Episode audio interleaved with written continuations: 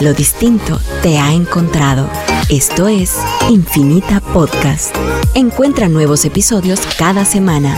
Suscríbete. Espacio Multiverse. Conoce herramientas y procesos del ecosistema emprendedor. Descubre proyectos e innovaciones con charlas y entrevistas a destacados emprendedores del país. Conducido por Rocío Pinto y Mariana Gracioso. Espacio Multiverse. Comenzamos.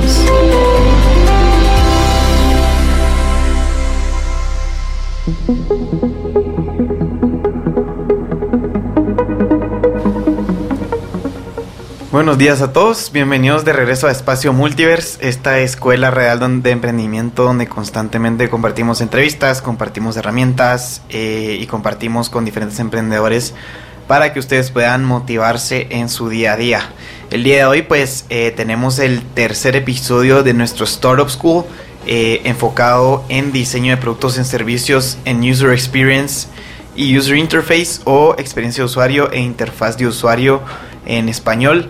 Y pues el día de hoy tendremos eh, el gusto de tener nuevamente a María José de la Riva que nos estará compartiendo en este tercer módulo de Startup School. Pero antes pues de empezar con el tercer módulo, queremos repasar un poco los primeros dos módulos para todos aquellos que nos están escuchando y que quizá no han podido eh, tener la oportunidad de pues haber escuchado los eh, dos módulos anteriores. Antes de, iniciar la, la, revisión quisiera recordarles que todas las presentaciones, todo el material que compartimos y un breve resumen de cada episodio lo pueden encontrar en nuestro blog en Medium o se pueden meter a nuestras redes o nuestra página web y ahí van a tener acceso a nuestro blog. Pero bueno, siguiendo con el tema, eh, esta Startup School está diseñada para todos aquellos emprendedores que están en el proceso de creación de su producto o servicio. Y lo que queremos compartir es básicamente una metodología que puedan utilizar para de ir desde una idea o desde un concepto hacia un producto o servicio eh, ya construido o por lo menos tener el producto mínimo viable de este producto o servicio. Entonces, eh, ¿cómo lo hacemos? Básicamente en el, en el, primer episodio pues hablamos un poco de design thinking, que básicamente es el proceso creativo, iterativo, que permite básicamente encontrar nuevas perspectivas para solucionar los problemas. Y básicamente consta de cinco fases, cada una de las cuales hemos dedicado un episodio. Ya vimos la fase número uno, que es la de empatía con nuestro usuario. La semana pasada vimos la fase número dos, que es la fase de definición de nuestro producto o servicio basado pues en todo lo que hemos aprendido en la fase 1. Eh, la fase 3 es la de ideación, que es la que vamos a ver el día de hoy. La fase 4 y 5 son las de prototipeo y testeo. Entonces, ¿qué vimos en, en, la primera fase? Básicamente vimos una etapa de investigación en la cual nos enfocamos en entender al usuario y todas sus necesidades. El primer paso es el paso de investigación del usuario o user research. Este es el proceso mediante el cual conocemos las necesidades y deseos de nuestros usuarios y el problema que buscamos resolver en ellos. Recuerden que nosotros lo que estamos buscando en esta fase es entender al usuario, entender sus necesidades, cuáles son sus trabajos por hacer, cuáles son sus puntos de dolor, cuáles son sus puntos de beneficio eh, y no enfocarnos tanto en desarrollar nuestro producto o servicio sino enfocarnos en entender y empatizar con el cliente. Y pues para esto vimos eh, bastantes metodologías. Básicamente lo que buscamos con estas metodologías es entender la información que buscamos, entender el contexto del problema, definir un poco el presupuesto del proyecto y cuánto va a durar nuestro proyecto. Entonces, algunas de, las herramientas que habíamos discutido es, uno, las encuestas, que básicamente es una herramienta para entender quién es nuestro cliente o nuestro usuario y que queremos aprender de ellos. Hay varias herramientas que pueden utilizar para hacer encuestas. Pueden utilizar Google Forms, pueden utilizar SurveyMonkey, pueden eh, utilizar un Word, eh, imprimir encuestas y salir a preguntar a, las personas que ustedes consideren sus clientes o usuarios de manera presencial. En fin, eh, hay varias herramientas que, que pueden utilizar, pero básicamente lo que buscamos es usar lógica condicional para, para que las respuestas determinen eh, las preguntas, contar una historia con nuestras preguntas, incluir preguntas demográficas y de información de contacto final en caso necesitemos buscar a nuestro a, ese cliente o usuario para poder ya entrevistarlo de manera más profunda. Tratamos de evitar preguntas tendenciosas o tratar de formular preguntas que sugieran cierta respuesta. Esto para evitar pues el fenómeno del, elefante rosado, le llamamos nosotros, que, básicamente es poner el producto o servicio, en, en, este caso el elefante rosado, en la mente del cliente y que el cliente pues guíe sus preguntas basándose en, ese producto o servicio. Eh, tratamos de usar respuestas múltiples para facilitar el análisis y disminuir la carga cognitiva del usuario. Y usualmente tratamos de que las encuestas no sean de más de 20 preguntas, ya que se puede volver algo tedioso eh, y, ya molesto para, la persona que, que, sea encuestada. Y mm, no nos, quizá ya no vamos a obtener la información que buscamos. Eh, también las encuestas nos permiten identificar los tipos de usuarios y los patrones de conducta. Y luego que luego podemos utilizar ya para formular nuestras entrevistas.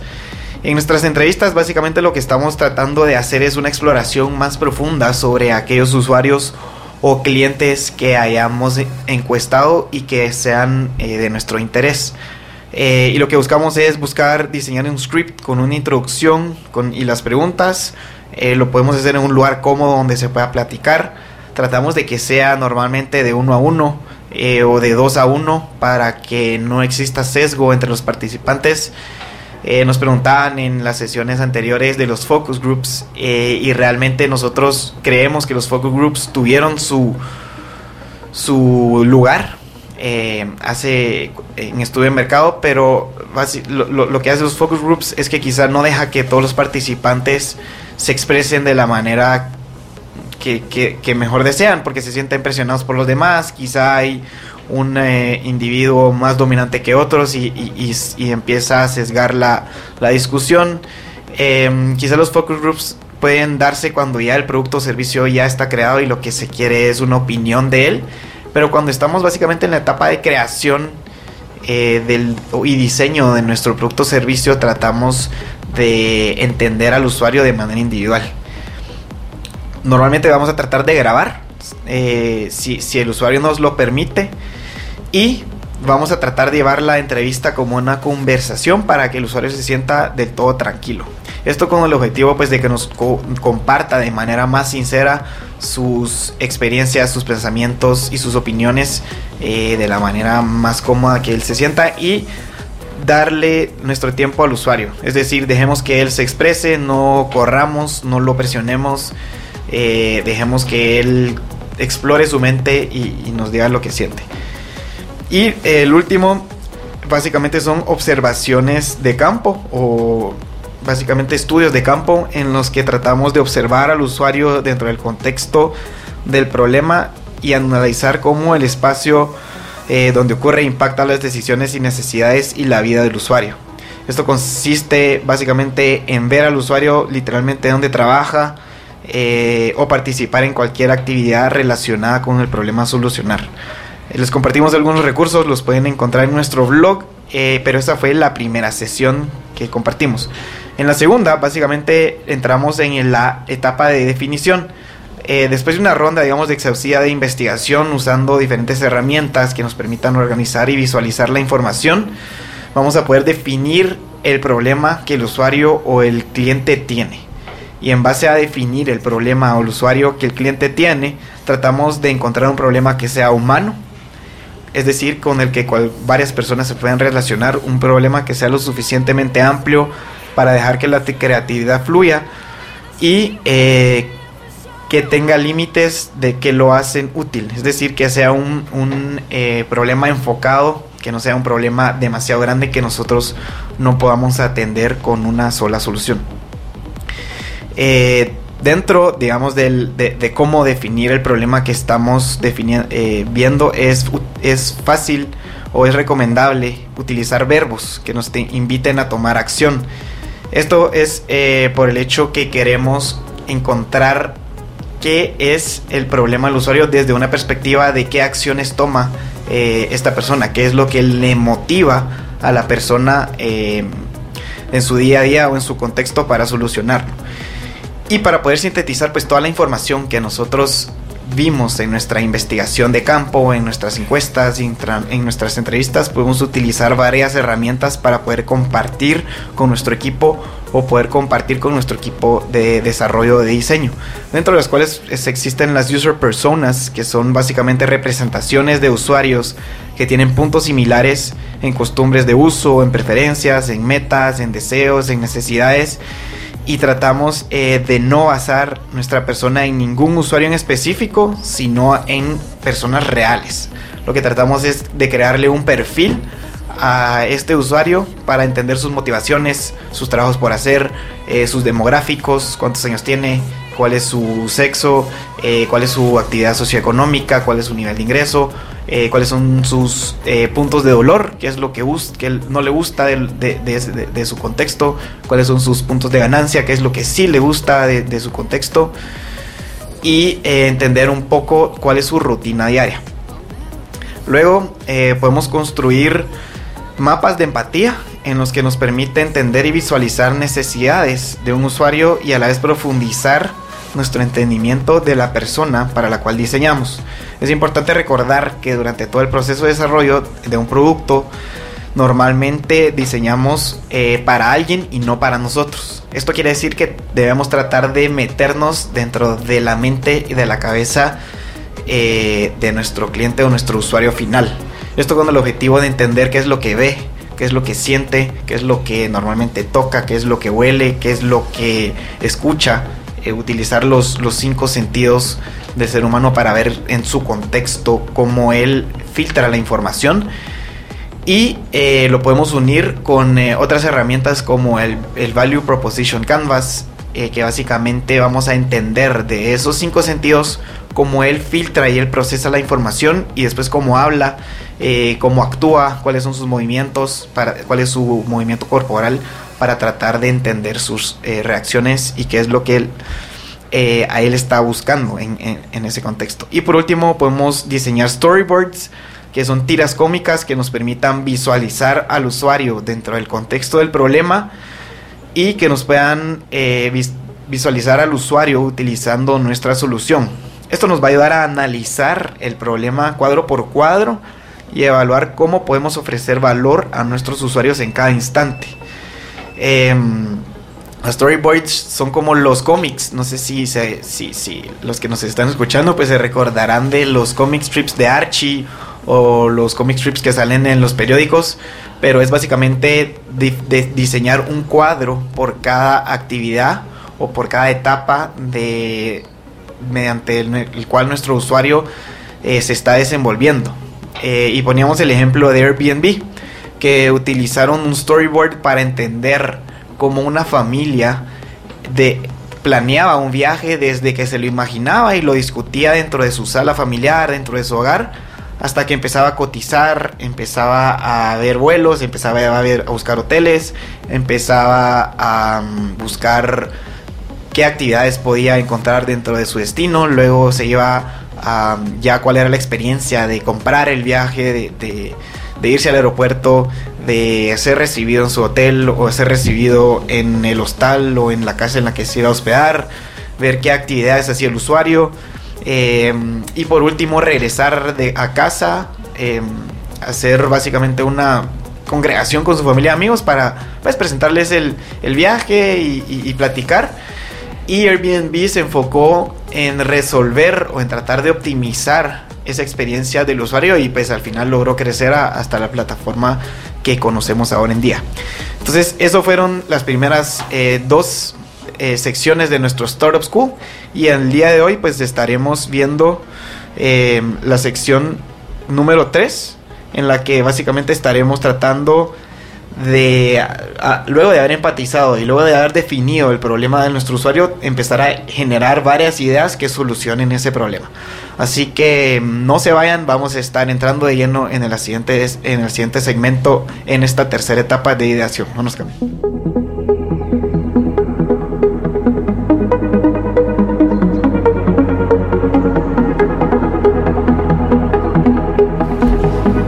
Bienvenidos a este segundo segmento de Espacio Multiverse. El día de hoy, pues como ya sabrán, estamos eh, teniendo el tercer módulo de nuestra Startup School eh, esta escuela de emprendimiento enfocada en diseño de productos y servicios desde una perspectiva de eh, experiencia de usuario e interfaz de usuario. Y el día de hoy pues estamos teniendo nuestro tercer módulo enfocado en la etapa de ideación, en la que estamos tratando de construir soluciones innovadoras eh, para el problema que nosotros hayamos identificado que existe en nuestro cliente o en nuestro usuario. Y lo que buscamos en esta etapa de ideación básicamente es entender cuáles son los trabajos por hacer de nuestro usuario, que los trabajos por, hacer pueden ser trabajos funcionales, funcionales refiriéndose a aquellos problemas que nuestro cliente esté buscando solucionar desde una perspectiva de operativa, es decir, eh, cuando yo utilizo el carro estoy cumpliendo un trabajo funcional que es ir de un punto A a un punto B. O cuando yo utilizo una computadora, mi trabajo funcional es la de enviar emails o comunicarme o escribir eh, o procesar cierta información.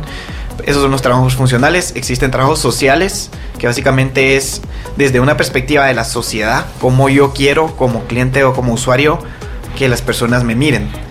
Esto puede decir que quizá yo utilizo un iPhone porque quiero, porque ese iPhone me da cierto estatus eh, en la sociedad en la que vivo. O quizá manejo un carro como un Mercedes-Benz porque cuando yo llego a la oficina en un Mercedes-Benz, las personas me miran de cierta manera o cuando yo llego al colegio a recoger a mis hijos en, en una Range Rover, eh, las, los, los, demás alumnos o las maestras o los demás padres de familia me miran de cierta manera.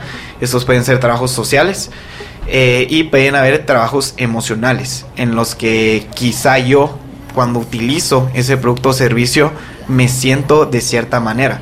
Eh, por, ponerles el ejemplo de la Range Rover o del Volvo, cuando quizá los padres de familia compran un Volvo y llevan a sus hijos eh, en el Volvo, probablemente se sienten como padres responsables, eh, porque tienen un auto que les permite llevar a sus hijos de una manera segura, se sienten ellos responsables y con, y se sienten como buenos padres cuando manejan un, un auto seguro. Esos, esos son los tres tipos de trabajos que, pueden existir, trabajos por hacer. Y luego eh, definimos cuáles son los puntos de ganancia o los gain o los gains de los usuarios en los que básicamente definimos cuáles son los resultados o las percepciones que esta persona quiere em, que esta persona quiere lograr o percibe mediante lleva ese trabajo por hacer. Esto quiere decir, si, si seguimos con el ejemplo de los autos, probablemente algunos gains o algunos puntos de ganancia pueden ser, ok, este, este, esta marca de carro tiene un servicio espectacular. Esta marca de carro, si yo choco, tiene asistencia 24/7. Esta marca de carro... Em, si, si, se me arruina alguna pieza, me tienen el, el, el repuesto eh, inmediatamente. Esos son puntos de, ganancia que son percepciones o resultados que el usuario obtiene de llevar a cabo los trabajos por hacer. Y por el otro lado están los eh, pains o los puntos de dolor, que son resultados o percepciones que el usuario tiene cuando lleva a cabo ese trabajo por hacer. Si seguimos en el ejemplo de los autos, podemos, puede ser que, ok, una mala experiencia es que mi carro es eh, muy grande y no cabe en los parqueos eh, de mi oficina. Eso es eh, una experiencia negativa. Puede ser que mi carro gasta demasiada gasolina y no me alcanza estar pagando todas las semanas. Esa es una mala experiencia. Y básicamente lo que queremos hacer es, una vez sintetizadas todas esas experiencias, vamos a ir a tratar de diseñar un producto que, uno, cumpla con los trabajos por hacer que está buscando mi cliente o mi usuario.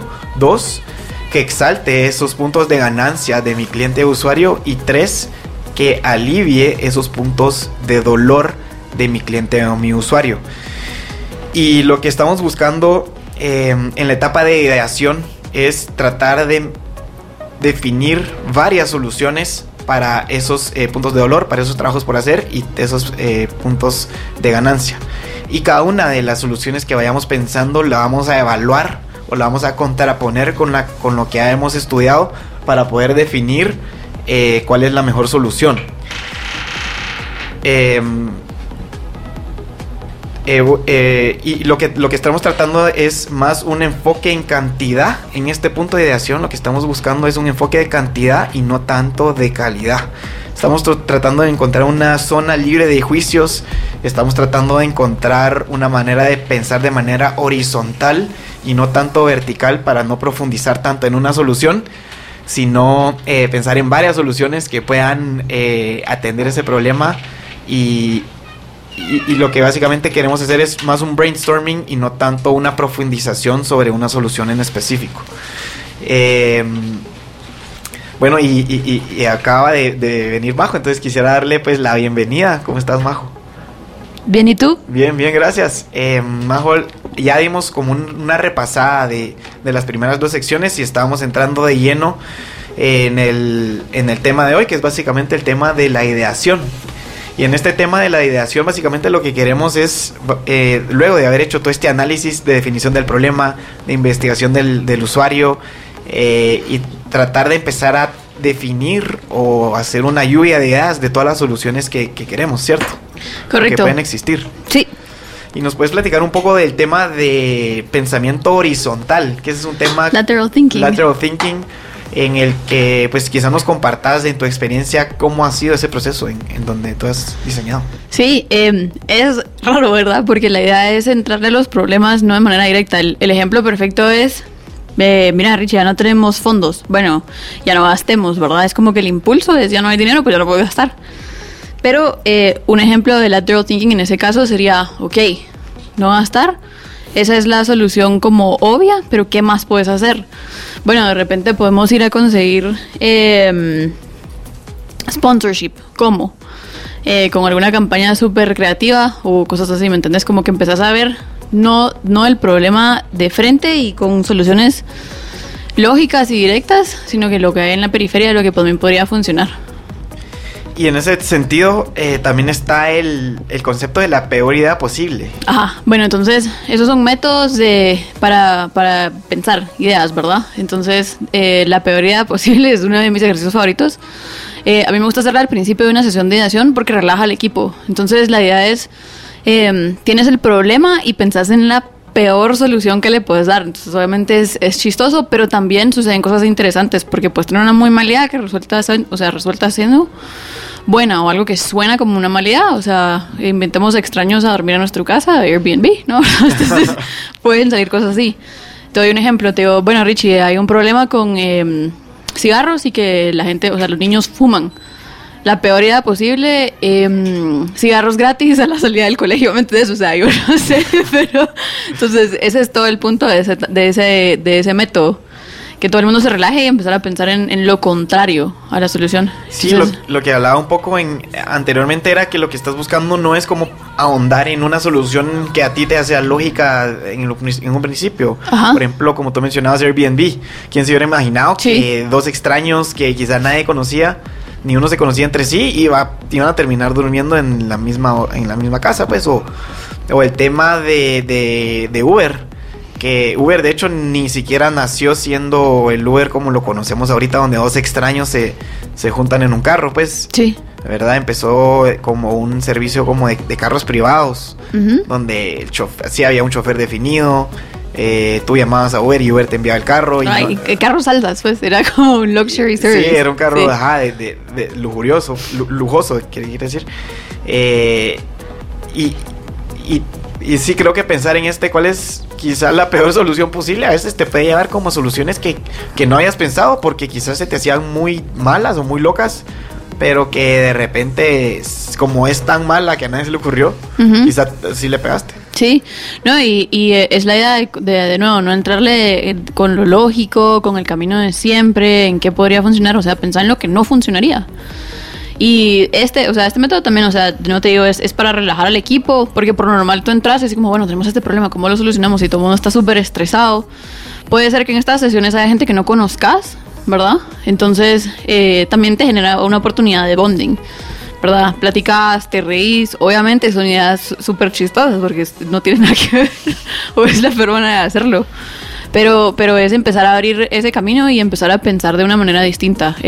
todo el éxito del design thinking es justo eso, o sea, estas metodologías que te obligan a salirte de lo lógico, la zona de confort, lo que siempre hacemos y a explorar lo que podría ser, ¿verdad? Aunque sea lo, lo, lo, lo más, eh, bueno, lo que no es. Hay otra que se llama provocations o provocaciones, que es pensar en una idea ridícula, o sea, lo, lo más, eh, lo más ridículo, viable, ridículo, que se te pueda eh, ocurrir. Entonces, el, el, ejemplo clásico de provocations es, bueno, los carros se les acaba la gasolina cada cierto tipo, o sea, cierta cantidad de millas. Ok, construyamos un carro que arrastre una gasolinera.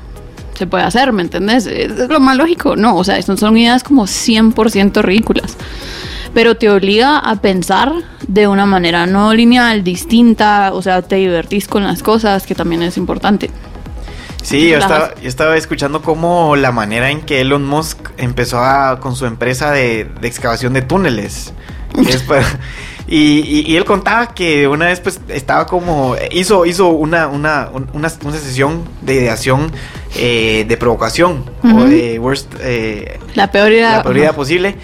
Eh, y entonces dijo, bueno, ¿cómo se les ocurre que podemos transportar a, las personas de manera más simple y este tráfico que ya nos tiene hartos aquí, ¿cómo lo podemos solucionar? Y que uno dijo, ¿por qué no hacemos un túnel? Y, cuando tú lo pensás es algo que realmente suena como muy extremo, muy loco, pero así empezó. Y entonces... Hyperloop. Hyperloop. Y entonces dijo, bueno, bueno ¿y cuál es el primer paso? Y entonces el otro cuate dijo, el primer paso es excavar un túnel, ¿verdad? y entonces, entonces creo que creo que empezaron en California porque ahí había como más había tierra un poco más barata en el sentido de que grandes eh, pedazos de tierra donde podía empezar y fue a pedir un permiso y excavó un túnel. Entonces, veas como quizá de las ideas más locas pueden surgir las soluciones que quizás nos van a llevar al, futuro. Pero vamos a tener que ir al segundo cuarto del programa y regresamos hablando sobre estas técnicas.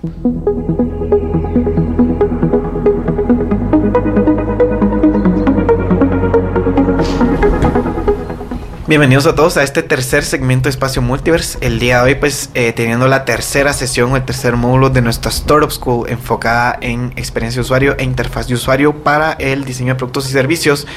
Eh, y nos quedamos hablando eh, sobre, la, sobre algunas técnicas de ideación que, que, pueden utilizar una vez ya hayan identificado ciertos problemas dentro de su segmento de cliente. Y estábamos hablando de la técnica de provocación y la técnica de la peor idea posible. Eh, pero ojo, ¿qué otras técnicas existen para, para esta etapa de ideación? Uh, hay un montón, ¿verdad? Estas son como que mis favoritas. Hay otra ahí que se llama Mind Maps. Entonces la idea de esta es explorar relaciones abstractas. Lo que se hace es que decís, bueno, el, tema, tráfico, y lo pones en un círculo en el centro de la página. Y después alrededor, son círculos concéntricos, escribes em, palabras relacionadas al tráfico. Entonces, por lo general, el primer círculo es lo más obvio. Carros, estrés, enojo, lluvia, calles, ¿verdad?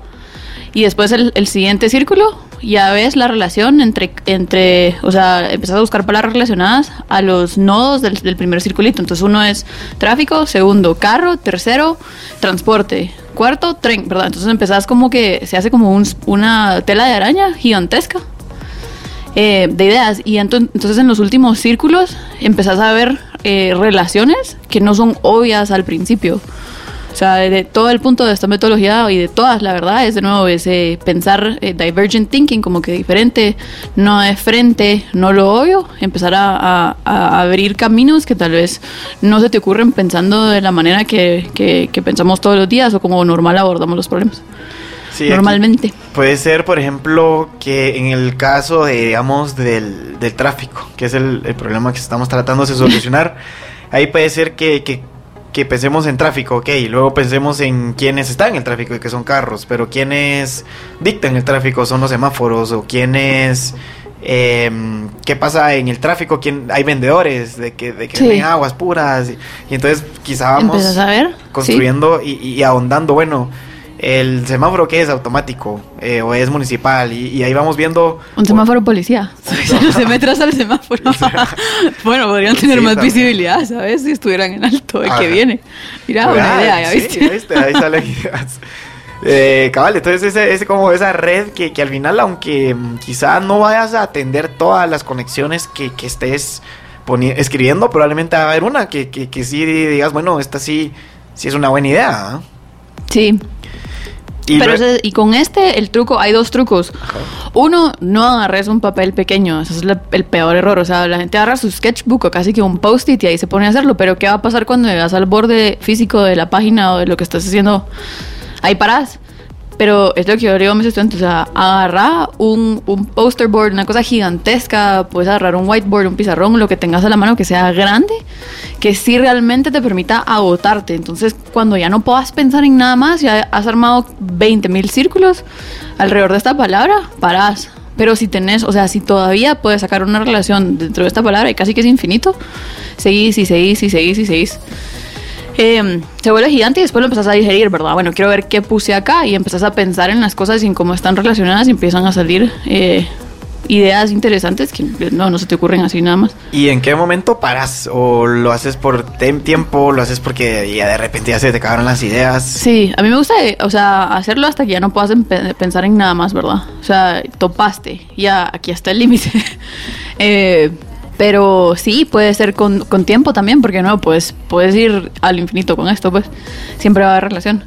Le puedes poner eh, 20 minutos, también hay una idea y se cree que la, que la, que la, la creatividad eh, no tiene que tener límites para poder fluir, eso tampoco es cierto. O sea, lo peor que te pueden decir como persona creativa es, acá hay un proyecto, hace lo que querrás, porque entonces empezás con 500 mil caminos, entonces los límites sí son buenos, ¿verdad? Porque te obligan a ser creativo para solucionar los problemas dentro de ellos, ¿verdad? O sea, lo forzan. Y en ese sentido, luego de que ya tenés, digamos, toda la, todo el mapa de, pensamiento, ¿cómo lo priorizas? ¿O qué decís, bueno, esta idea... Ajá. Sí te pones, eh, va, como veníamos platicando ahorita de lo tráfico, semáforo, eh, altura, entonces tú empezás a ver, bueno, acá hay un Emetra, combo en metra, metra semáforo, como platicábamos. ¿Qué tiene el semáforo que no tiene el de metra?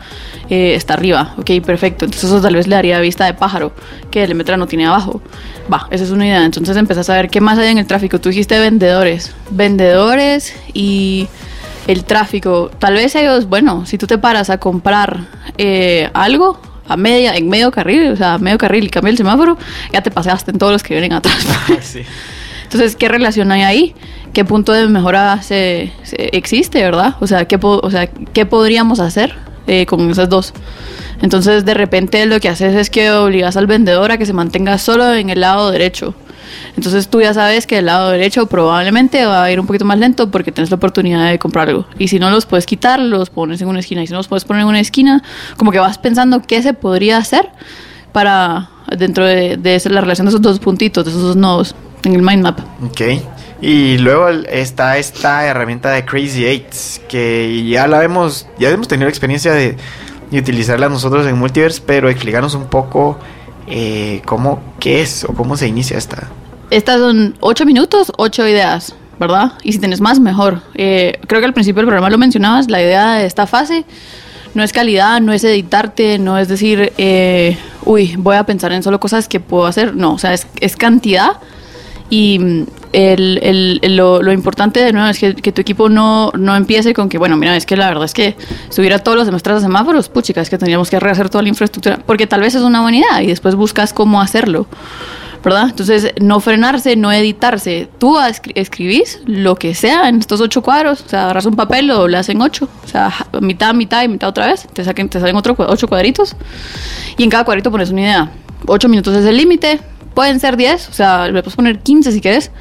Lo que pasa es que cuando, cuando con, este, con esta metodología en particular, si a la gente le das mucho tiempo, empiezan a pensar mucho, ¿verdad? Y se empiezan a editar.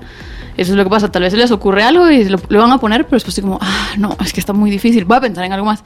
No, eso tienes que poner, ¿verdad? Entonces, eh, al final de los ocho minutos te sentás con tu equipo y ves las ideas de todos, a ver qué salió. Y después puedes escoger algunas. Y si tenés a 8 personas, 8 por 8, ya vas con 64. Son un montón de posibilidades. Y luego de que ya tenés todas estas, digamos, todas estas ideas, eh, ¿cómo las empezás a sintetizar? Es decir, bueno, quizá tenés 64 ideas, pero probablemente hay unas que no hay unas que sí van a ser muy extremas, y pero está bien que lo sean, eh, y otras que van a ser eh, muy simples. ¿Cómo empezaste como a definir, bueno, esta sí, sí es una solución que realmente puede funcionar en, el contexto de la persona. ¿Cómo em- empiezas a definir cuál es eh, descartar y cuál es explorar más a profundidad? Sí, ves, o sea, ves todas tus ideas de nuevo co- como equipo y vas jalando las mejores. Acá todavía no nos editamos. Y dentro de las mejores, después aquí sí nos empezamos a editar y empezamos a pensar, bueno, dentro del budget del proyecto, ¿realmente cabe subir a todos los metras a un... eh, a un, em, A un- a un o sea, la semáforo. estructura. No, porque hay que hacer. bah, entonces no se puede hacer eso, pero le podemos dar drones a algunos. No sé, esto es igual de caro, pero. Pero eh, puede ser, güey. ¿Me entiendes? Entonces empezás como que a ver ya cómo casan las ideas que generaste, las buenas ideas, dentro de la cantidad de plata que tenés para gastarte, el tiempo que tenés y claro, que también eh, eh, resuelven el, el problema. Plasmaban el enunciado del problema que platicábamos la semana pasada, ¿verdad? Y en equipo escoges, ¿verdad? Y, y yo escogería tres y de esas haría prototipos. De las tres hacer un prototipo y... Sí. mm, Ok, contanos Para ya esa- testearlo. Esa, etapa de, de prototipeo o de decidir, bueno, tenía 64 ideas, de esta discutí con mi equipo, analicé cuánto presupuesto tenía, analicé el tiempo estimado que tengo para desarrollarla, analicé el, el Sí. enunciado del problema eh, y, Ujú. y traté de escoger las, las tres que cupieran dentro de, de ese filtro. Eh, ¿Cómo empezaste a definir, bueno, el prototipo de esta idea?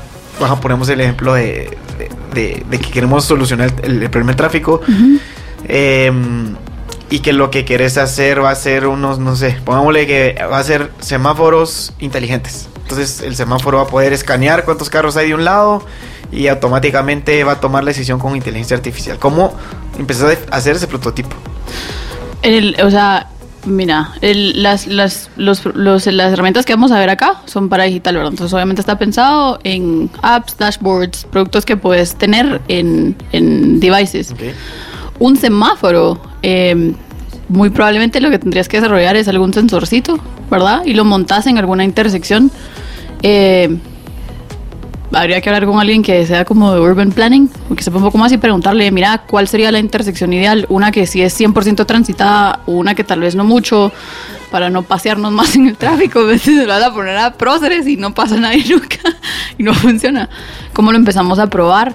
Y empiezas a hacer pruebitas controladas, ¿verdad? En el lado digital se hacen... em, se definen los los los eh, key tasks o los las cosas eh, cómo le dirías tú un task Como las eh, tareas, claves clave. que tiene que poder completar el usuario o las acciones claves que tiene que poder completar el usuario dentro del producto y alrededor de eso generamos los prototipos.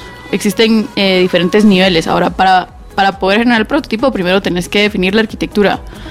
¿Cuál es la estructura? ¿Qué va a tener? ¿Cuál es el feature offering o qué features va a tener? eh, ¿En qué orden? ¿Qué se encuentra dentro de cada uno? Y hay como dos herramientas claves ahí mapas de usuario y flujos de, de y user flows o flujos de usuario.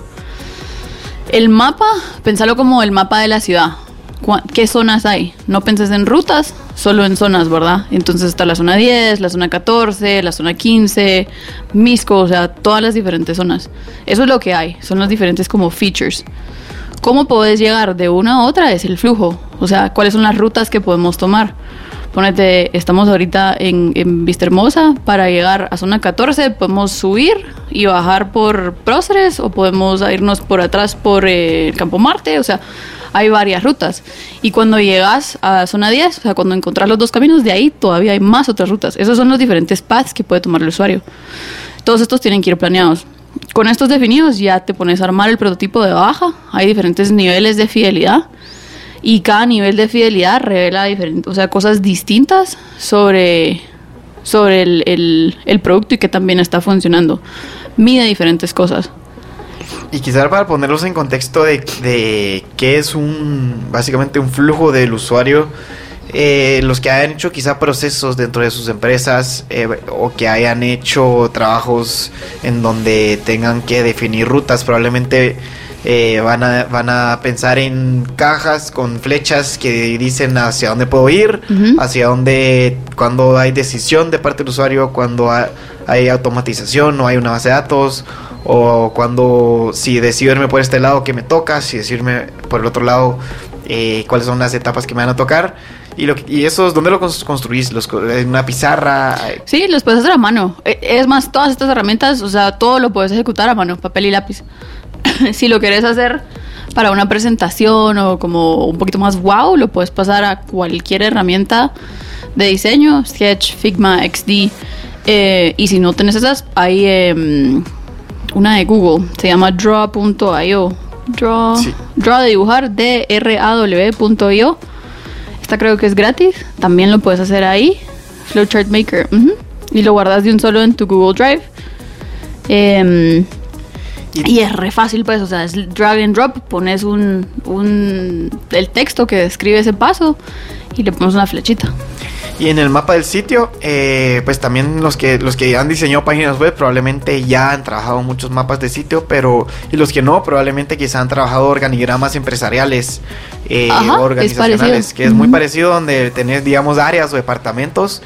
Y en el organigrama probablemente tenés puestos y responsabilidades, pero en el eh, en el UE, en, el, en, la, en el prototipeo de, experiencia de usuario, probablemente tenés eh, las secciones de cada uno de, de, tu aplicación o tu plataforma. Bueno, vamos a tener que ir al tercer corte del programa, pero regresamos hablando un poco sobre cómo utilizamos esas herramientas para empezar a hacer prototipos.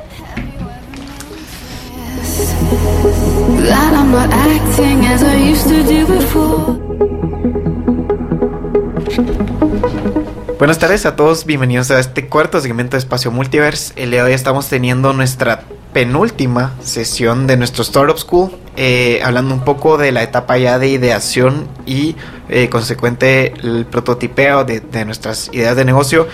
Y nos quedamos hablando un poco sobre eh, cuál es el paso uno para crear un prototipo. Y básicamente hablamos de que los primeros pasos era crear un mapa eh, del sitio y crear flujos del usuario en los que podíamos definir cuáles son las, secciones que iba a tener nuestra plataforma y dentro de esas secciones cuáles iban a ser las posibles rutas que iba a poder tener un usuario. Y bueno, Majo, ya, digamos, cuando ya tenemos nuestro mapa de sitio, ya tenemos cuáles son las posibles rutas que, podría tener un usuario, cómo empezamos a plasmar nuestra idea, eh, ya sea nuestra app o nuestra plataforma, en, en un prototipo, en un prototipo que ya empiece a ser funcional. Lo, el primer paso es armar wireframes o planos de las pantallas. Eh, y hay tres tipos, o, yo utilizo tres tipos, hay gente que usa dos, hay gente que se saltea los primeros dos. Eh, cada diseñador lo hace un poquito diferente. A mí sí me gusta usar los tres, porque como te mencionaba, cada tipo de fidelidad valida un aspecto distinto del producto. Entonces hay baja, media y alta. Así de creativos somos para nombrar nuestras, nuestras bases, baja, media, alta. Los de baja son en papel y lápiz. Acá, eh, la verdad es que no me veo muy bien con ellos, porque literal son dibujos. Entonces, lo, la ventaja de este tipo de prototipo, paper prototypes o prototipos de papel, eso es literal lo que son. Eh, los primeros que hicimos eh, estaban engrapados. eran cuadritos de papel que donde dibujábamos pantallas y los engrapábamos y le pedíamos al usuario que fuera apuntando con el dedo dónde le daría tap y pasábamos la página. O sea, suena súper ridículo, pero es práctico porque uno, te gastas cero tiempo, dos, te gastas cero dinero, lo que te cuesta un lápiz y un papel. Em, y tres, lo puedes hacer súper rápido. Entonces la idea acá es validar que tus flujos, los que, los que construiste antes, sean los correctos, que los usuarios no se estén perdiendo. Acá no me veo muy bien. Porque la gente los mira así como, bueno, es que ese es un dibujo. no, es una app. entonces, pero en este proceso que dibujaste, ya estás eh, sobre los flujos, sobre los flujos, las pantallas y esas pantallas se las presentas al usuario para que él... Correcto. Ahora acá el, el, prototipo de baja, el dibujo no es un Picasso, o sea, no tiene como que los botones que parecen que son fotorrealistas, no. O sea, son literal cajitas y, y muñequitos con de palitos casi que lo suficientemente eh, detallados para comunicarse, pero tampoco, o sea, no es la cosa real. Acá lo que querés validar es que los flujos, los pasos, o sea, las rutas que definiste entre tus zonas, sí, le hagan sentido al usuario, o sea, no choquen con la expectativa. Entonces acá es, estás viendo flujos, no estás viendo componentes, no estás viendo botones, no estás viendo si el texto está bien, estás validando tus flujos. Los puedes usar para validar algo más, eso sí, pero requieren un poquito más tiempo, ¿verdad? O sea, si me vas a decir, lo voy a empezar a validar para, los voy a empezar a usar para validar la posición de mis botones, ahí tal vez le entras un poquito más al detalle del botón, le pones bien los labels, miras que tu letra se lea bien, ¿verdad? Pero, pero para mí en este punto no es necesario. De nuevo, el primer paso es que los flujos, o sea, los pasos grandes funcionen. El segundo es media, lo puedes hacer también en papel o ya los puedes pasar al software. A mí todavía me gusta trabajarlos en papel y estos ya los pulizo un poquito más. Entonces, esto es lo que dicen es, bueno, los pasos planteados, eh, si funcionan, ¿qué tiene que haber en cada paso? para que el usuario pueda tomar ese paso, ¿verdad? O completarlo. Entonces, ¿a qué me refiero con eso? En un flujo de compra, por ejemplo, vamos a comprar unos tenis nuevos. Eh, tú le pusiste todos los pasos. Bueno, paso uno, escoges los tenis. Eh, paso dos, eh, la cantidad y la talla. Paso tres, lo agregas al, carrito. Paso cuatro, vas al carrito. En so on, ¿verdad? los de media van a decir, ok, cool, tenés un carrito. ¿Qué elementos, o sea, botones, texto, controles, tiene que tener este carrito para que el usuario pueda pasar del carrito al checkout o a pagar o de regreso a cambiar su producto o a comprar más. O sea, ¿qué tiene que haber acá en cuanto a controles de interfaz, si lo podemos poner así? Con estos dos amarrados y validados, te vas al prototipo de alta. Este sí se, se genera en, en la compu y es lo más cercano que digamos al diseño sin diseñar. Eso suena un poco como funky o sin agregarle diseño visual. Pero lo que me refiero ahí es que no hay colores, no hay estilos, no hay nada. Es, es el, el blueprint, o sea, el, el plano de tu, de tu producto, de cada pantalla con las medidas exactas. A mí me gusta partirlo. Mucha gente en esta etapa no mide. Lo importante acá es empezar a, ver que, que, todo case. Si hay una mate detrás del diseño de las pantallas, no es nada más de yo quiero poner esto aquí y que todo quepa como O sea, hay una relación. Todos los elementos están relacionados con números, ¿verdad? Entonces a mí me gusta usar el número 4. Cada cosa que yo pongo en la pantalla es 4 o eh, un multiple of 4, el como múltiplo de 4. Muy correcto. Entonces, ponete un botón sería 64 por 32 de alto, ¿verdad? O el, y el, el, el texto que va dentro del botón sería eh, 16, 24, 30 y así para arriba. Lo vas definiendo. Entonces, esto lo que hace es que le da muchísima armonía a todo dentro de tu pantalla. No choca, todo cabe. Eh, no se siente apretado. Entonces hay un montón de gente que me dice que hay una diferencia entre eh, diseñador A y diseñador B. Le digo, es porque este mide y este no. ¿Verdad?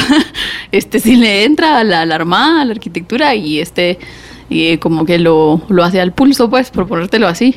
Eh, y así no funciona. O sea, hay un, un, tema grandote ahorita dentro del diseño de productos que es los famosos sistemas de diseño, design systems, que se refiere a eh, diseñar cada componente o parte de un producto bien una vez y a reutilizarlo. Tiene muchísimas ventajas. O sea, puedes crecer mucho más rápido, más ordenado. El equipo se vuelve ágil, eh, la prueba baja, el diseño baja. Entonces te puedes enfocar en solucionar el problema y no a andar como Pedro Picapiedra ahí escribiendo más código o armando más cosas. Todo esto se hace, se empieza en esta etapa. Esta es la base. ¿verdad? Para esta etapa donde quizá ya querés eh, un, prototipo de alta fidelidad, ¿dónde podrías empezar a hacerlo? no sé, en Photoshop, Illustrator o, eh, ah, existen otros em, Figma. Yo te recomiendo Figma, es gratuita, te metes a figma.com y te vas, o sea, no necesitas nada más. Em, esa ahorita, mira, un, poquito de historia de software. Antes diseñábamos en Photoshop y todavía hay diseñadores que lo hacen. El problema con Photoshop es que es una herramienta para editar fotos, no es para diseño de productos digitales. Entonces, en retrospectiva, todo el mundo dice como, ah, sí es que era re difícil, pero nadie se quejaba pues porque era lo que había. Entonces, salió Sketch, eh, que es la que tiene un diamantito amarillo, y esta está diseñada con el tipo de cosas que el diseñador hace día a día por ejemplo, diseñar a diferentes tamaños de pantalla, diferentes resoluciones, el, eh, lo que hablamos hace un rato, diseñar un sistema y que solo reusar los componentes. Tú, tú diseñas tu componente y ya no lo tienes que volver a dibujar, sino que solo lo insertas. Tenía full ventajas, ¿verdad? Después salieron Figma eh, y XD, que son la competencia, pero Figma tiene un, un advantage o un, una ventaja sobre Sketch, que es, eh, tú y yo nos podemos meter al mismo link y diseñar en tiempo real juntos con el tema del trabajo remoto y los equipos por todo el mundo, es una nave. Además, se actualizan todas las versiones solitas. Entonces, en lugar de estar diciéndote, mira, Richie, ¿te acuerdas los cambios que hiciste ayer? Pásamelos. Ah, se me olvidó, te los paso otro día. Eso se acabó con eso. Eh, Sketch está respondiendo a eso. No sé cuándo acaba de salir Sketch 60 con un montón de propuestas interesantes, pero todavía no hace exactamente lo mismo y tampoco es gratis, o sea, tiene un, free trial de 30 días y después tenés que pagar. No es lo mismo que Adobe, donde pagas una mensualidad, pagas una vez y se acabó. Y después pagas por updates. Ahí los construís. Si no querés, em, se me ocurre que podría ser en Balsamic, pero Balsamic de nuevo es eh, ya no es un prototipo de tan alta y no puedes medir, te serviría más como para un wireframe de media. Em, puedes bajar kits también. Hay un UI kits, si pones en Google UI kits, te salen literal partes de pantallas. Entonces, en lugar de tú tener que dibujarla y tener que medir todo, eso ya viene armado. Solo haces copy paste y armas tu pantalla, ¿verdad? No es tan sencillo, o sea, así va a quedar medio. a mí me gusta decir Frankenstein cuando todo no va. Va a quedar un poco así. Pero se entiende, puedes empezar a testear. Yo no le mandaría a un programador, la verdad, pero porque tal vez no se pone muy contento. Pero, pero se puede, o sea, sí puedes testear. Ok, y luego digamos que ya tenés tu, tu prototipo y ya... el- ¿Cuál es el, el- el siguiente paso que le sigue? Digamos, ya tenés un, ya sea un prototipo de eh, baja fidelidad o de alta fidelidad. Lo empiezo a compartir con mis eh, clientes o posibles usuarios o lo comparto dentro de mi equipo. Ajá. Eso, eso es la fase de testing, que es lo que vamos a ver en otro segmento. El, en- dentro del tema de prototipado todavía, todavía tenemos un par de cositas más que ver, que también son fidelidades, ¿verdad? Entonces, hay prototipos de baja y prototipos de alta. Es similar a, lo- a los wireframes, ¿verdad? Entonces, un prototipo de baja, de nuevo, te va, a, te va a dejar validar flujos y construir bastante rápido.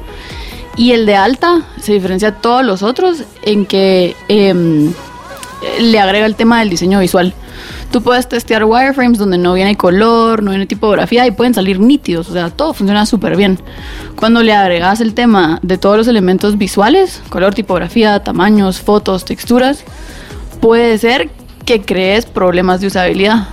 El flujo ya no va a cambiar porque todo eso ya se validó, los pasos son los mismos, pero de repente el rojo que usaste, bueno, el rojo sí se ve, pero el amarillo que usaste contra el blanco se pierde, o tenés un gris muy claro, o la tipografía que ya es la correcta está muy pequeña. o- Entonces puedes, puedes crear problemas nuevos con los estilos. Tenés que validar eso también, ¿verdad? Entonces, mucha gente escucha esto y dice así como, "Alan, pero es que qué progreso más como agotador, está testeando a cada rato. Uno, sí, pero es necesario. Y dos, tampoco es ni caro, ni tan cansado, ni tan time consuming. O sea, no requiere de 500 horas, pues. Entonces, em, los tests se pueden hacer con cinco personas, los tests de usabilidad. O sea, ya llegando a los prototipos de alta, no necesitas 50 personas para identificar problemas de usabilidad. No te lo digo yo, te lo dice Nielsen Norman con gráficas, que es una de las firmas más grandes a nivel mundial de usabilidad, de las más respetadas. Es más, Don Norman es el que se inventó el term user experience. Entonces ahí está. Sí, no hay- necesitas no hay. cinco. Una persona que te diga, necesitas unas 500. No, realmente no. Y dentro de las primeras tres, ves, empiezan a salir todos los problemas. Súper marcado, súper, súper marcado. Y esos problemas, digamos, se, se pueden ver eh, más que todo en una eh, un prototipo de alta fidelidad o, o también puedes identificarlos en los de baja. En los de baja puedes identificar problemas de flujo y de, de construcción y como que de ubicación de lugares, también de usabilidad, pero acá entra en juego, acuérdate que antes estaba en grises y ahora está en rojos, ponete o en escala de azules, lo que tú querrás. Eso lo tenés que validar. O sea, sí tiene que quedar nítido, que no, o sea, que cualquier tema que tú hayas inyectado con ponerle colorcitos o ilustraciones esté comunicando bien.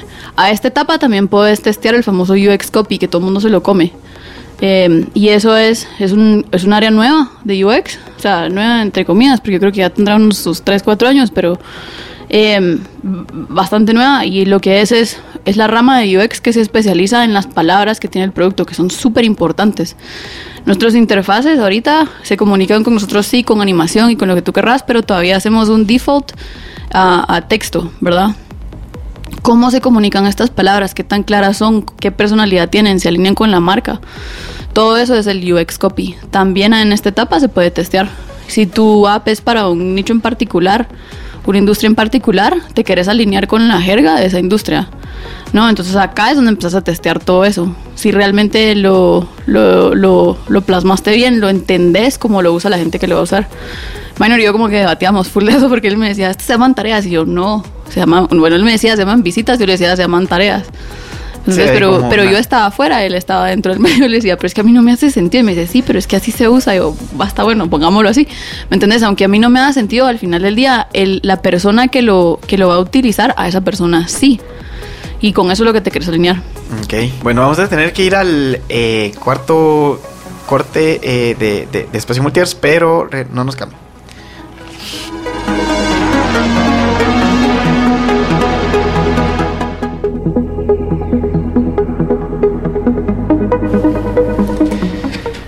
Bienvenidos a este penúltimo segmento de Espacio Multiverse. El día de hoy estamos teniendo la tercera sesión de nuestro Startup School con María José de la Riva y hablando sobre la etapa de ideación. Y Majo, pues nos has compartido sobre cómo empezar esta etapa de ideación, qué herramientas eh, se pueden utilizar eh, cuando estoy apenas ideándome, cómo puedo ir avanzando y filtrando cuáles ideas son buenas o cuáles son malas, eh, cómo empezar a crear prototipos ya sea de alta o baja fidelidad eh, e ir refinando cada uno de esos prototipos eh, cada vez más. Pero compartirnos algunas de las herramientas y cuáles son las ventajas o desventajas que, que en tu experiencia has tenido con, con ellas. Em, baja, o sea, es súper baja de, de papel. Yo entiendo que apuntarle a un papel es como que súper funky, ¿verdad? Entonces, lo que puedes hacer es bajar una app que se llama Pop, POP.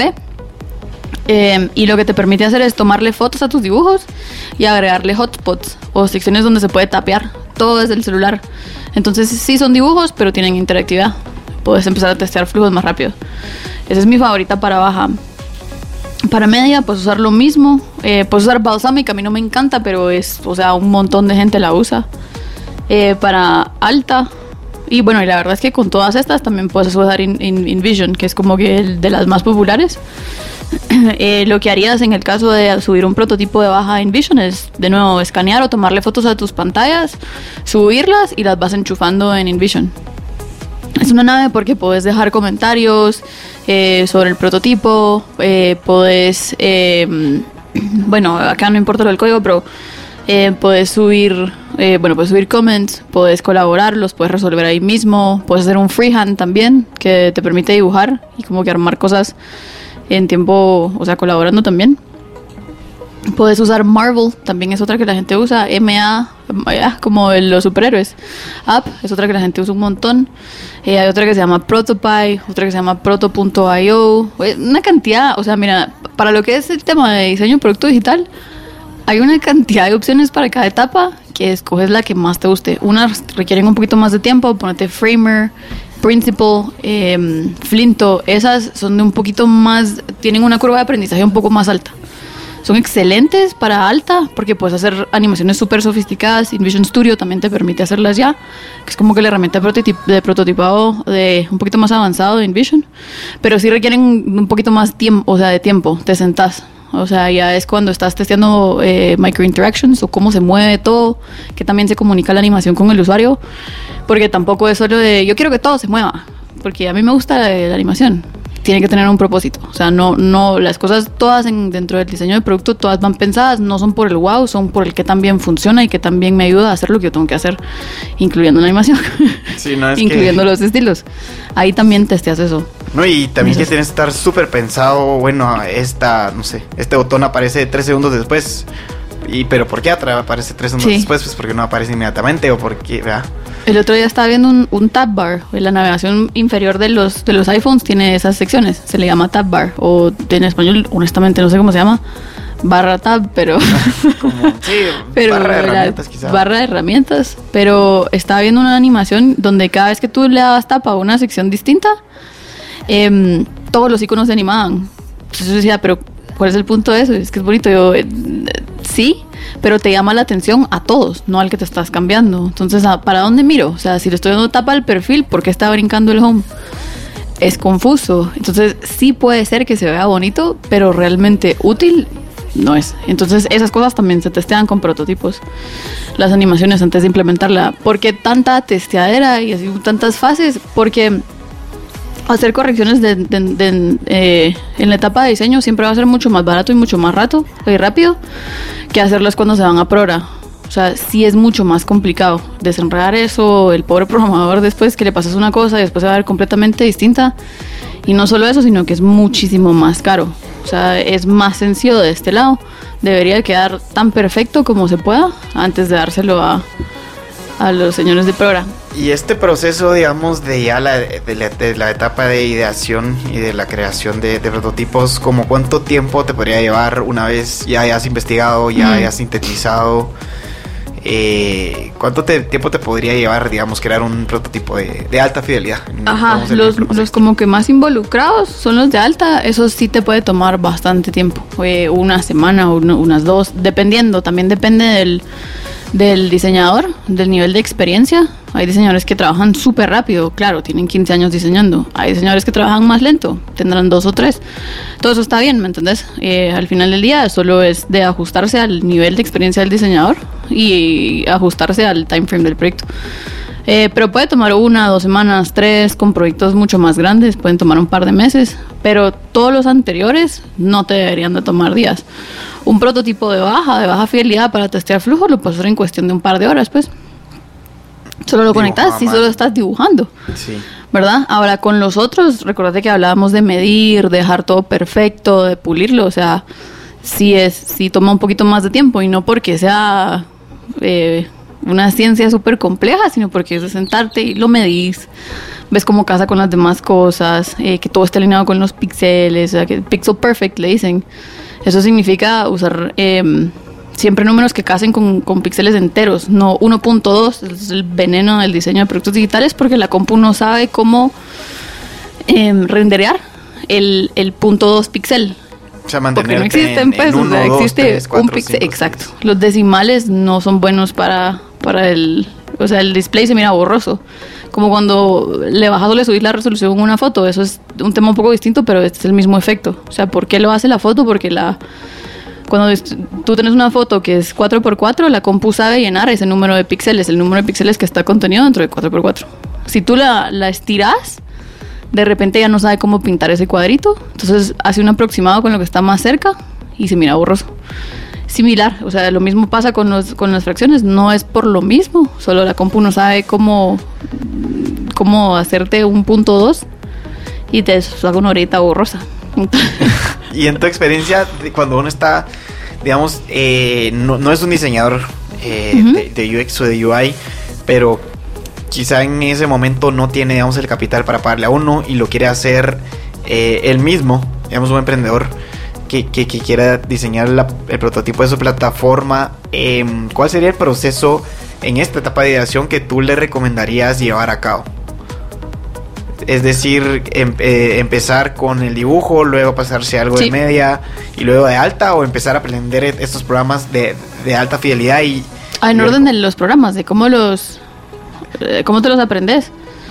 Eh, bueno, los de baja son recensivos. El pop lo puedes aprender en dos segundos porque solo tomas una foto y le pones un hotspot y se acabó. Los otros, eh, yo me tiraría a un sketch. Eh, si estuviera empezando de cero, antes que a cualquier otro. ¿Por qué? Porque en sketch puedo hacer todo. Eh, puedes conectar el prototipado en Vision y como que te ahorras aprenderte todas las otras herramientas y por lo menos puedes trabajar con esta en lo que te aprendes las demás. Pero en Sketch puedes hacer absolutamente todo. Puedes hacer los de baja, los de media. Bueno, puedes subir tus dibujos si quieres, pero esos, la verdad es que no vale la pena, creo. Solo les tomas fotos y se acabó.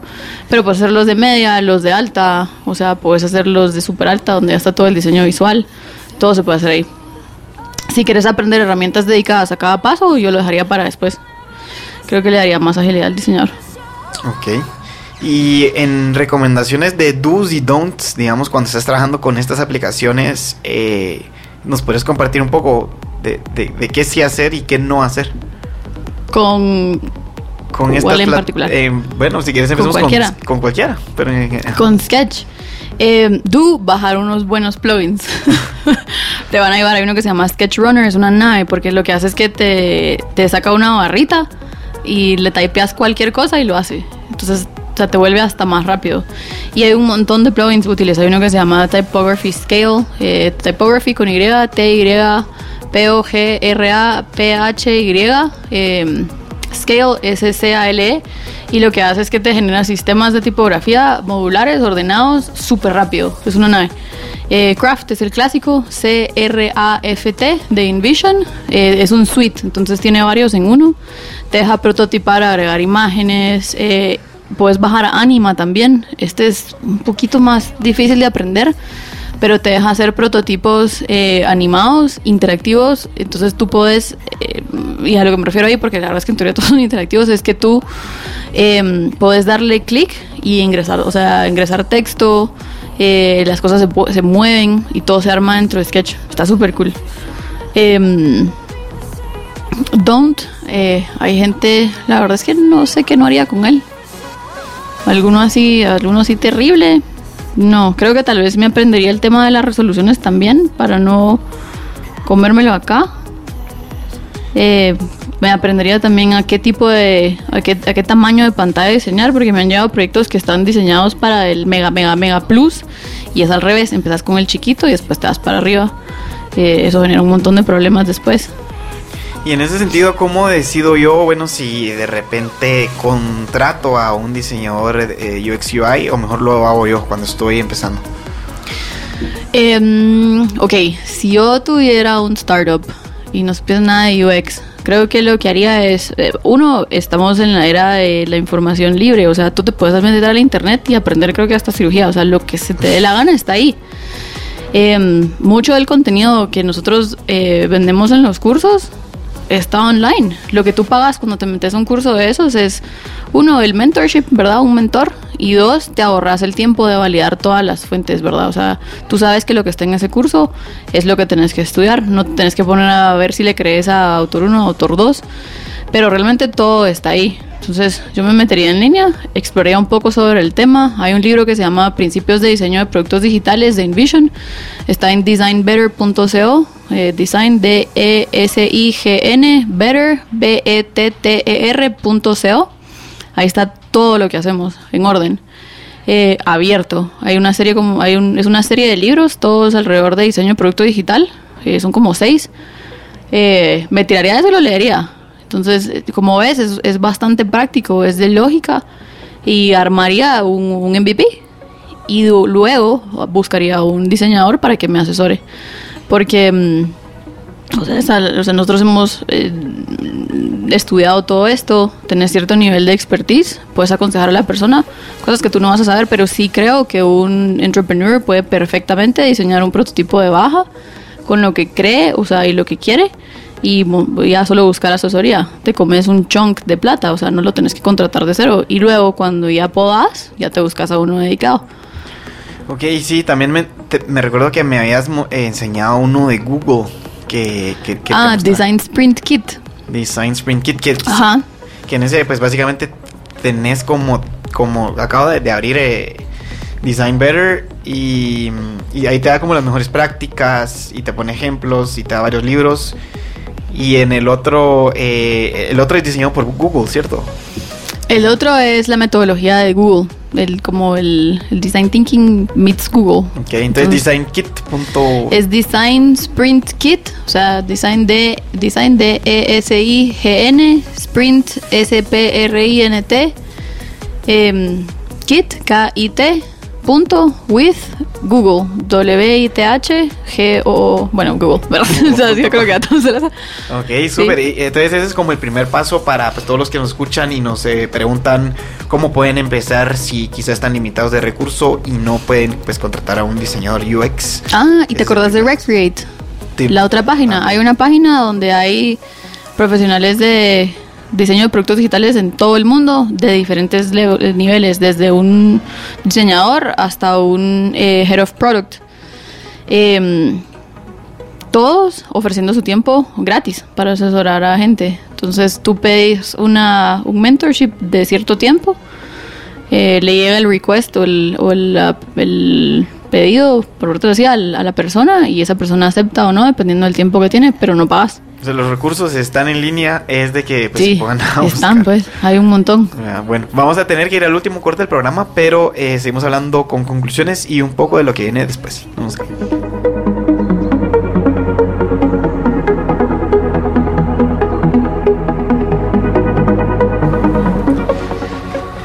Bienvenidos a todos a este último segmento de Espacio Multiverse. El día de hoy pues teniendo la tercera sesión de nuestra Startup School con María José de la Riva.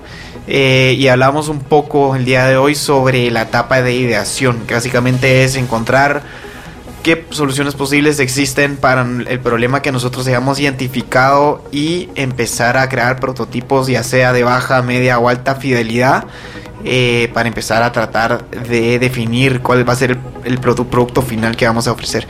Y Majo, si nos puedes compartir un resumen de, pues, todo lo que vimos hoy para los que ¿Sí? escuchan. Sí, con mucho gusto. Eh, empezamos viendo em, técnicas que podemos usar para generar ideas, la mayoría de lateral thinking o pensamiento horizontal, dijiste tú.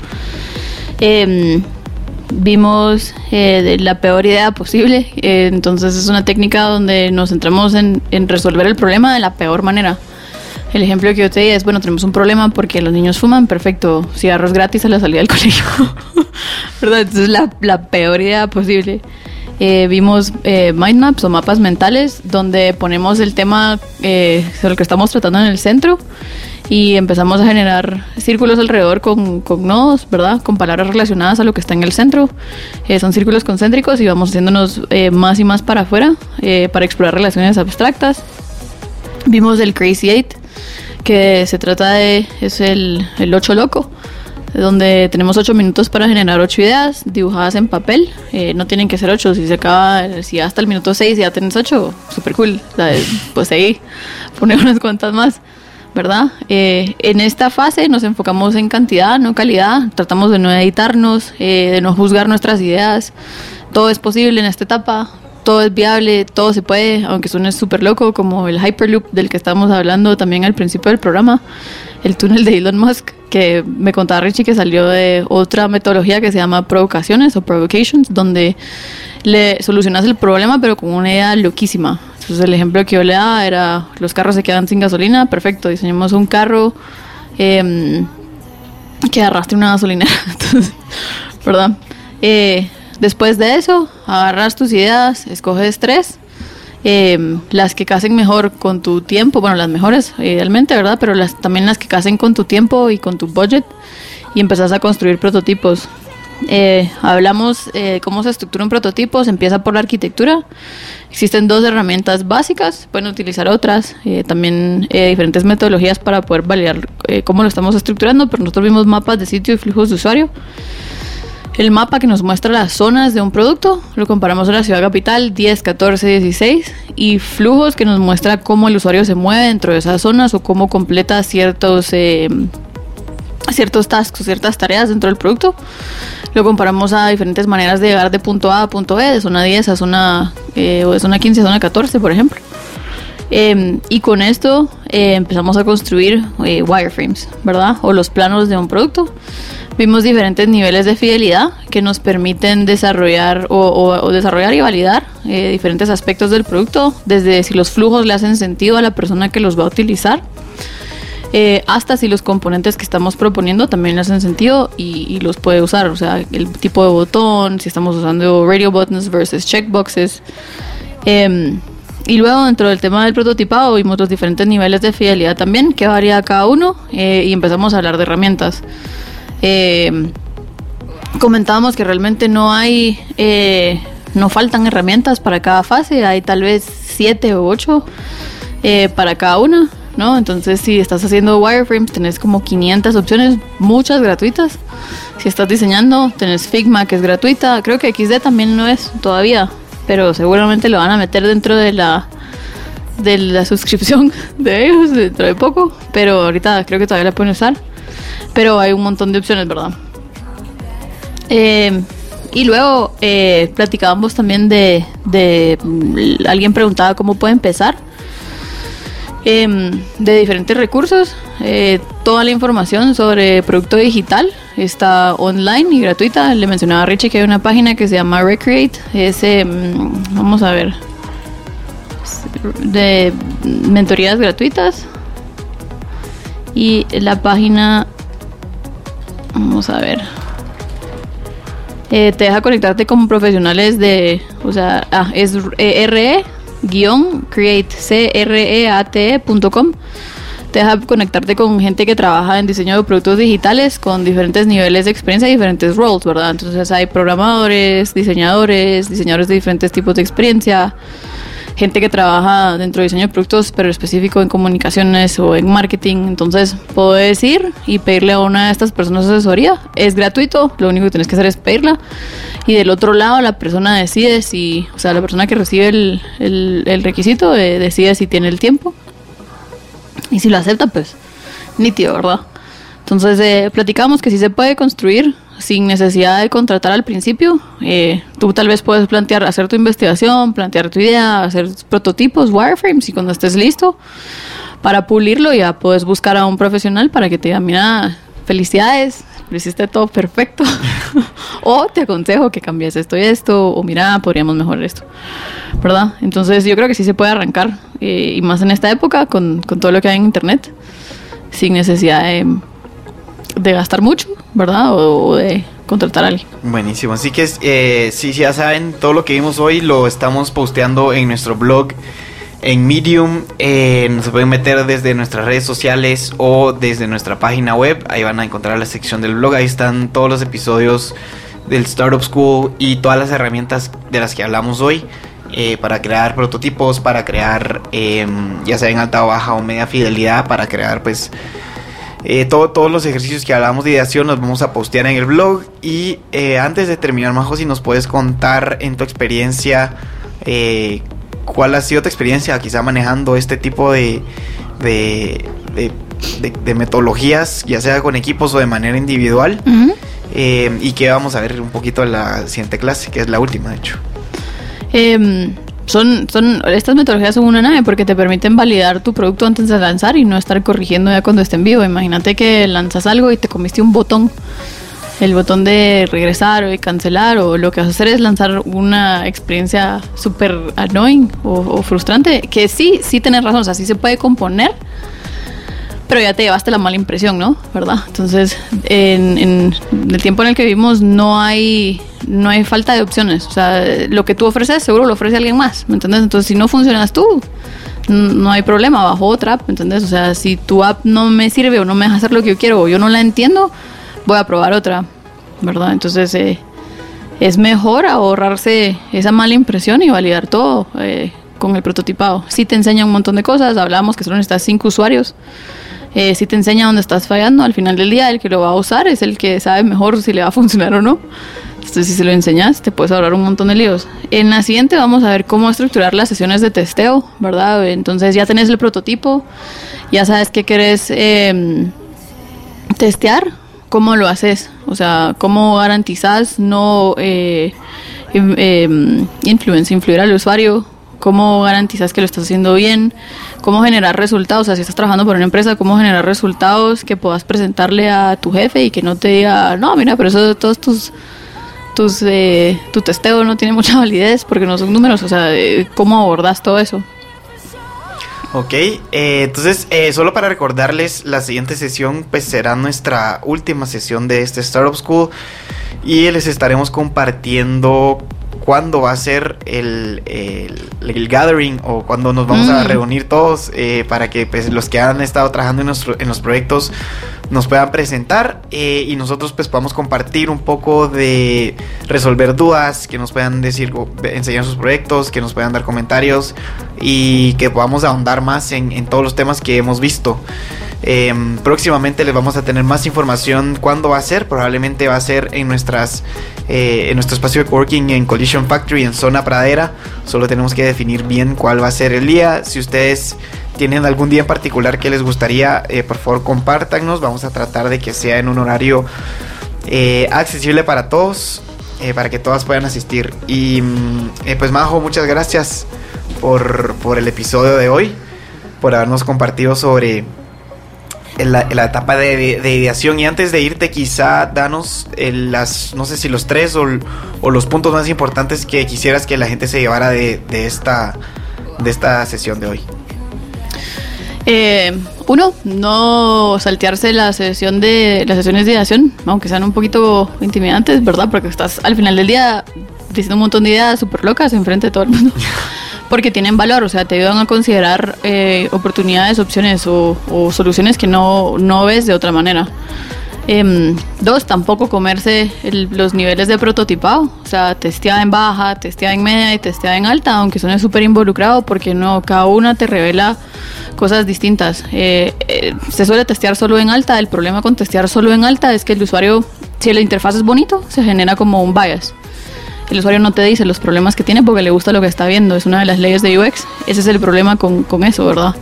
Muchas veces las empresas se quieren comer todo decir, no, no, no, salgamos con lo, lo o el prototipo súper, o sea, nítido, eh, ya como es, y después lo testamos con el usuario. Eh, grave error. O sea, el usuario te va a decir, mira, qué linda, y vas a salir con un montón de problemas de usabilidad que el usuario, o sea, el interfaz bonito enmascaró en su momento. A la larga, pesan. Cuando el usuario ya se le pase como el crush del interfaz bonito, ya realmente le tenga que servir el app, te va a ir. Entonces, porque no sirve. Entonces, se le pasó. No comerse esa etapa. Em, y también, o sea, recordarse que todos los recursos de los que hablamos están online, gratis, y que puedes empezar sin tener que contratar a alguien o gastar. Em, bueno, yo creo que puedes empezar sin gastar, o sea, como lo vemos hoy. Sí, yo creo que, ese, es, ese, es, uno de, de los take, de los que me llevo de, de, de, esta sesión, es que de hecho todo lo que, lo que habíamos hablado quizás en las etapas anteriores eh, se podía mm, eh, lograr pues por medio de, estudios de mercado, es yo ir a encuestar, yo ir a entrevistar, es sintetizar, es yo ver qué herramientas uso y, y normalmente uno piensa, bueno, en la etapa ya de creación es donde necesito a alguien, pero realmente sí hay recursos como ya vimos, se los vamos a estar compartiendo, eh, pero hay muchísimos recursos, es de poner a buscarse eh, y poner manos a la obra. Así que pues Majo, hemos llegado al final de, del día de hoy. Muchísimas gracias por tu tiempo. Por nada. Y pues muchísimas gracias a todos los que nos escuchan. Esperamos eh, ver, escucharlos y verlos la próxima semana. siempre en nuestro horario de 11 y media a 1. Esto fue Espacio Multiverse, que lo distinto los encuentre.